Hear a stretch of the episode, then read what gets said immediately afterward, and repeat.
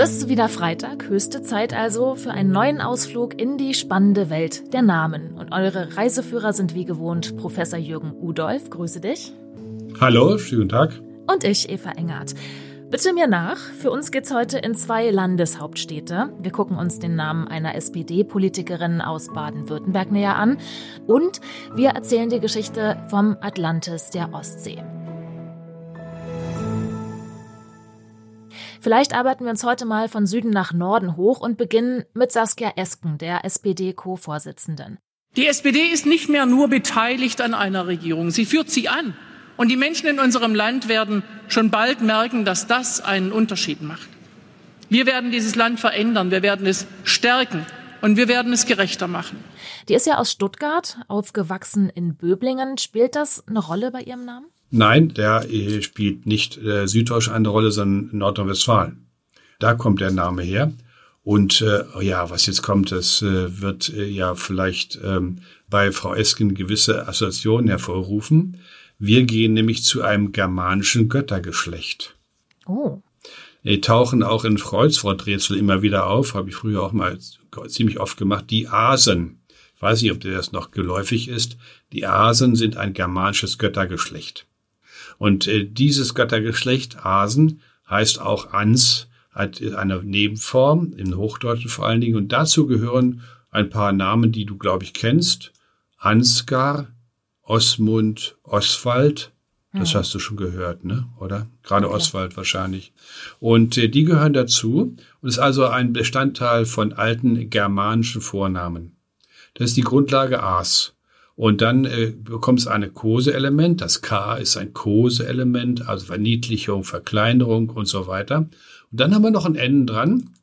Und das ist N ist Kennzeichen für äh, ein Nachkommen oder Sohn. Das hat zu tun mit äh, der Flexion der Substantiva im Germanischen. Das fällt uns ja gar nicht auf, Eva, dass ich sage, der Tag des Tages, aber der Ochse des Ochsen. Hm. Wenn wir auf den Genitiv gucken, hast du einmal ein S ne, und einmal ein N. Das ist eine, äh, wir nennen das starke und schwache Flexion. Äh, der Begriff kommt von Jakob Grimm. Grimm war auch ein exzellenter Sprachwissenschaftler, was nur sehr wenige wissen. Für uns ja viel wichtiger als die Märchensammelei. Von ihm stammen die Begriffe starke und schwache Flexion. Starke Flexion ist die mit S, der Tag des Tages. Die schwache ist das mit N. Und hier haben wir das N und das ist ein Kennzeichen im Namen der Sohn oder Nachkomme. Also, zusammengefasst haben wir etwa folgende Geschichte. Der Sohn oder Nachkomme eines ASCII, das kann man etwa als Grundform annehmen, und das ist eine Ableitung von dem Göttergeschlecht der Asen. Jetzt wollen wir hoffen, dass wir jetzt eine Politikerin haben und keine Göttin. Denn die würde sich vielleicht nicht um die irdischen Belange so kümmern wie ein Politiker vielleicht oder eine Politikerin. Hm? Ist wahrscheinlich ein Gott würde sich eher um seine eigenen äh, sieben Sachen kümmern. Ja. Das fürchte ich auch. Also ich glaube, dass sie auch ziemlich egoistisch sind. Ja, aber bei der Frau Esken hat man ja nicht so den Eindruck, oder? Also. Nein, eigentlich nicht. Ähm, ja gut, also die Verbindung mit einem Göttergeschlecht ist ja schon äh, von einem gewissen Reiz, ne? Oder? Ja, aber das ist ja in meinem Namen auch, wie wir in Folge 1 gelernt Ach, haben. Ach ja, ja, du wirst gleich wieder dich ins Vordergrund stellen. Ich ja, merk schon, ja. Hm. Das, das ist die Göttlichkeit in mir, ganz klar. Ich mache keinen Widerspruch, okay? Hm? Also, und jetzt hat uns äh, Frau Esken und äh, vielmehr ihr Name schon ins Rheinische verschlagen. Dann wollen wir ja. da gleich bleiben. Und zwar nach Düsseldorf geht's jetzt. Und mit Dusseln hat der Name aber nichts zu tun. Ja, du hast mir gesagt, ich habe darüber nicht nachgedacht, sag ich dir ganz ehrlich. Ich kannte nicht die Verbindung, wo sie auf der Hand liegt mit Düssel.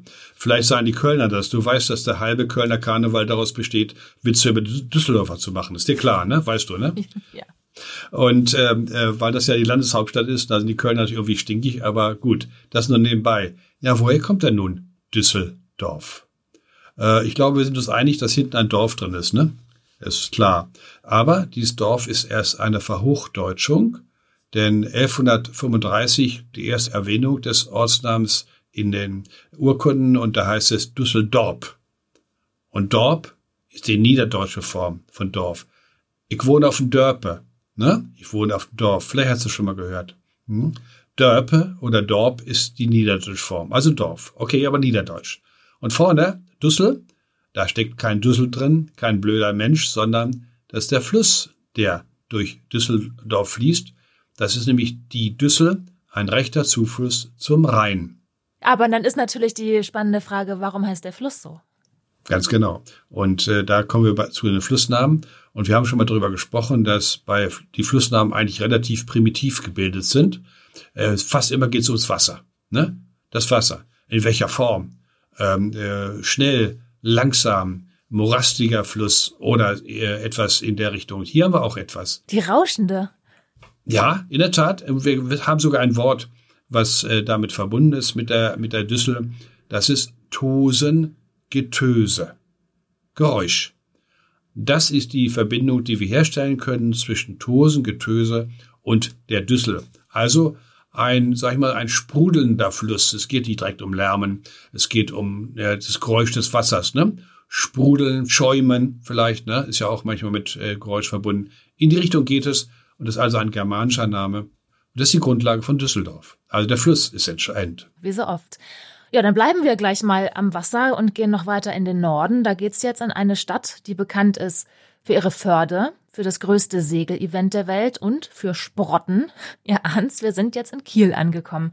Eine Stadt, die heißt wie der untere Teil einer Feder. Wie kommt's? Ah ja, du denkst an Feder Kiel, ne? Mhm. Ja. Äh, du hast gleich erwähnt die Förde. Und die Förde dürfte äh, das Motiv für die Namengebung gewesen sein. Denn wir haben mal wieder, und das ist in Schleswig-Holstein ja vorauszusetzen, keinen hochdeutschen Namen für uns, sondern einen niederdeutschen Namen. Jetzt machen wir mal ein bisschen Sprachwissenschaft. Also, im Mittelhochdeutschen heißt es noch min, heute heißt es mein. Es heißt dien und dein und sin und sein. Das heißt, dem niederdeutschen langen i entspricht im Hochdeutschen ein ei. Und jetzt machen wir dasselbe bei Kiel. Keil? Perfekt. Du hast die Lösung gefunden. Ach, der Keil, die Förde, dass die sich so einkeilt in, ins Land. Ganz genau. Ne? Ach, was? Eine tief ja einschneidende, schmale Meeresbucht ne, ist wie ein Keil. Und du siehst, im Grunde war es gar nicht schwer, wenn man nur die Gesetzmäßigkeiten kennt zwischen Niederdeutsch und Hochdeutsch. Und dieses Min und Mein das haben wir doch im anderen, beim anderen äh, Vokal, nämlich beim U. Das heißt im Niederdeutschen Buhr, im Hochdeutschen Bauer und so weiter. Ne? Äh, das heißt Mus, im Hochdeutschen Maus. Und in der Richtung geht das weiter. Das haben wir eben. Ich habe dir die Vorlage gegeben. Du brauchst es nur noch das I in ein langes Ei zu setzen und ein Ei umzuwandeln, schon hast du die Lösung. Ne? Ja, das so naheliegend. Eigentlich schon. Wenn man es hinterher weiß, man muss eben das Niederdeutsche verlassen und um das zu verstehen, ist Hochdeutsch umsetzen, weil wir alle zwischen Hochdeutsch sprechen. Aber ein Plattdeutsch-Sprechender, der wusste natürlich von Anfang an, was da drin steckt. Ne? Insofern auch Federkiel, weil das ja ein schmales, glaube ich, ein Spal, ne? Hm. Ich schätze, dass der Federkiel auch etwas mit diesem Keil zu tun hat.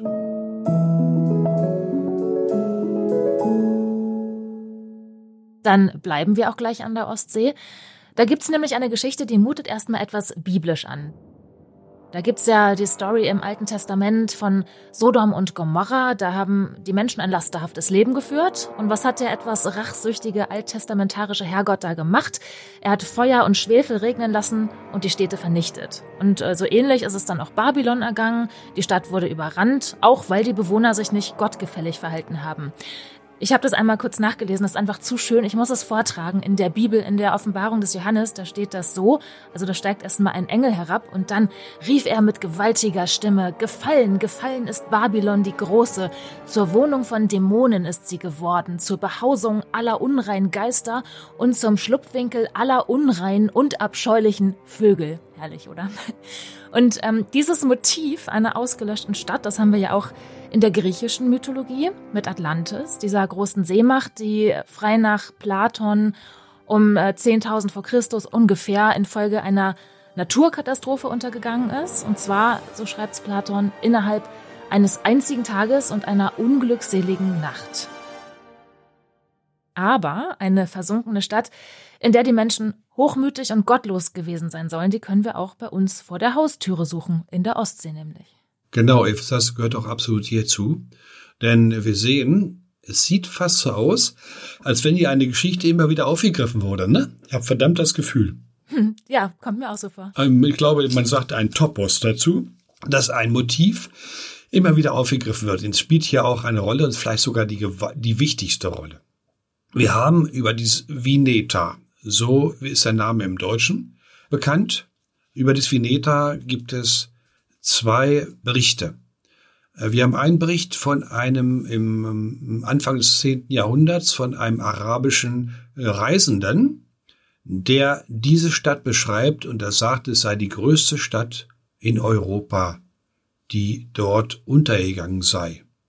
Und dann haben wir eine weitere Quelle, das ist eine ganz wichtige für die Geschichtswissenschaft Adam von Bremen, der im 11. Jahrhundert schreibt. Und Adam von Bremen berichtet auch über diese Stadt, die also untergegangen ist. Das Problem ist jetzt folgendes. Erstens, hat es die Stadt jemals gegeben? Zweitens, kann man sie finden? Und drittens, was bedeutet der Name? Und es ist schon ein paar Jahre her. Da war ich eingeladen zu einer Konferenz in Uppsala in Schweden und da waren absolute Experten aus allen möglichen Fachdisziplinen versammelt und haben sich Gedanken darüber gemacht, wo diese Stadt wohl gelegen hat. Im Nordgermanischen, nämlich im Schwedischen, heißt sie ganz anders. Schreibt sich also mit J-O-M, Jomsburg, spreche ich mal so aus, ist die Form, die dort gilt, nicht Veneta. Und die Frage ist jetzt, kann man das irgendwie verbinden? Warum heißt der Ort dort so und bei uns im Deutschen so ganz anders? Und man kann sich ja kaum vorstellen, dass die beiden was miteinander zu tun haben, ne, Eva? Das Jom und Win und Vineta passt ja nicht. Aber jetzt kommt die Geschichte, die dahinter steckt. Wir haben von Adam von Bremen diesen Bericht. Der Bericht äh, von Adam von Bremen ist nicht im Original überliefert, sondern nur in Abschriften, in verschiedenen Abschriften. Man hat das dann abgeschrieben, zum Teil 100, 200 Jahre später, und jetzt passiert Folgendes. Wenn man sich ein bisschen mit den alten Schriften auskennt, ich kann mich nicht so gut aus, aber ich habe das gelernt ein bisschen, dann ist, äh, sind verschiedene Buchstaben sich sehr ähnlich. Ein I, ein L, ein M, ein N sind ganz, ganz ähnlich. Und wir haben jetzt also verschiedene Abschriften und dort erscheint dieser Name in verschiedener Form, weil die Schreiber das zum Teil unterschiedlich gelesen haben. Ich weiß nicht, kannst du noch die alte Sütterlin-Schrift, die deutsche, lesen? Ganz schwer. Also wenn ich mich doll konzentriere, dann kriege ich es auseinander, mhm. aber nicht jetzt so äh, flüssig. Geht mir auch so. Wir haben das sogar in der Schule noch gelernt. Dennoch kann ich es nicht sehr gut. Und jetzt kommt noch das Problem. Wenn du einen normalen Text hast, dann kannst du mit der Sütterlin-Schrift kannst du es lesen, weil du den Sinn verstehst. Du kombinierst den Sinn. Aber jetzt kommt ein Name. Und da hören die Kombinationen auf weil du nicht weißt, welcher Name das ist. Wenn du einen Text hast, wo du ein Wort nicht lesen kannst, kannst du aus dem Textzusammenhang sehr oft erkennen und dann hast du eine gewisse Ähnlichkeit mit den Buchstaben äh, bei Namen, scheitert das. So, und jetzt kommt der Punkt, der Name, den Adam von Bremen nennt, ist in verschiedenen Varianten geschrieben worden, überliefert worden in den verschiedenen Abschriften. Und die Frage ist jetzt, welche ist die richtige Form? Und damit habe ich mich befasst und habe einen Aufsatz geschrieben, der in Kürze auch im Internet zur Verfügung stehen wird. Habe ihn, glaube ich, gestern habe ich ihn geschickt und zwar auf den Seiten der Göttinger Akademie der Wissenschaften. Die haben eine Seite, wo man so etwas veröffentlichen kann. Und dort wird er erscheinen, äh, Vineta, äh, über diesen Namen. Und ich habe mir das dann angesehen und komme etwa zu folgendem Schluss. Veneta als Name und Form ist mit Sicherheit eine falsche Lesung. Das, was wir in Deutschland mit Veneta, gibt's ja überall in Ostsee, wenn du hinfährst, dann findest du Veneta ähm, äh, Gaststätte und äh, Veneta Hotel und alles mögliche. Also Usedom und der Ecke. Weil man glaubt, äh, dort kann man den Ort finden. Und äh, Veneta ist mit Sicherheit eine ganz falsche Lesung. Äh, was wir vielleicht noch finden können, ist ein Jumneta, oder Yumis, Yumita in der Richtung etwa. Und wenn wir das nehmen, dann kriegen wir vielleicht auch eine Lösung für den Namen. Ich will noch hinzufügen, bei der Konferenz damals Uppsala, Das Ergebnis war negativ, Eva. Der Ort wurde nicht gefunden, weder von Archäologen noch von Historikern noch von Namenforschern. Am Ende meines Aufsatzes sage ich, ich bin immer mehr im Zweifel, ob es diesen Ort jemals gegeben hat. Da war eine Stadt, dann rankt sich um diese Stadt ein Märchen, eine Geschichte. Und ganz schön ist es dann, wenn Menschen, weil sie ein, ein gottloses Leben geführt haben, vom Gott bestraft werden und von den Fluten dann überflutet werden und ertrinken. Es ist eine Warnung, auch an Gott zu glauben und ihn nicht zu verlassen. Und ich glaube, das spielt ja eine Rolle. Also, ich bin im Augenblick sehr skeptisch, dass man diese Stadt je noch finden wird. Vielleicht, Eva, hat es sie nie gegeben. Aber die Fantasie der Menschen ist immer wieder drauf und dran, sich damit zu beschäftigen. Und das verstehe ich auch sehr gut. Man möchte aber meinen, dass doch die Ostsee inzwischen so gut kartiert ist, dass man weiß, was hm. da unten rumliegt. Ja, vor allen Dingen Archäologen sollten ja vielleicht äh, etwas finden, nicht? Äh, Reste äh, auch unter Wasser, so tief ist die Ostsee ja nicht. Und man war ich und ist sich eigentlich heute noch immer relativ sicher, dass die Insel Wolin liegt auf polnischem Gebiet östlich von Usedom dass die Insel Wolin heißt im Polnischen genauso, dass das äh, Wolin auch eine äh, Lesung sein könnte für äh, Vineta, also für Jumnis und Jumis. Das ist eine Möglichkeit, aber auch das ist sehr, sehr schwierig. Sieht eher so aus, dass der Name Wolin aus dem Slawischen kommt und nichts mit dem Namen der Untergangsstadt zu tun hat. Also, man würde sie gern finden. Eva, aber ich darf dir sagen, auch die Archäologen, damals waren absolute Experten, haben nichts gefunden. Ja, und das ist ja auch, äh, manche Schätze sollen halt verborgen bleiben. Weil dann ist die äh, Suche äh, ja auch das, ähm, das Ja, natürlich. Äh, nach Atlantis wird ja auch immer wieder gesucht.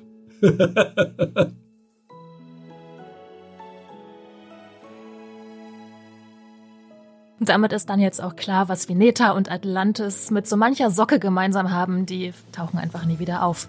Hat es vielleicht nie gegeben. Sie sind in einem Paralleluniversum. Man weiß es einfach nicht. Wir wollen uns aber wieder auf die Suche machen nach der Bedeutung eurer Namen. Das haben wir ja jetzt ein paar Folgen ausgelassen. Nächsten Freitag, da geht's dann ganz um euch und wir gucken, was einige eurer Nachnamen bedeuten. Und wenn ihr das auch wissen wollt, dann könnt ihr uns natürlich jederzeit schreiben oder auch eine Sprachnachricht schicken an name at newdaymedia.de. Wir hören uns kommenden Freitag und wir freuen uns auf euch.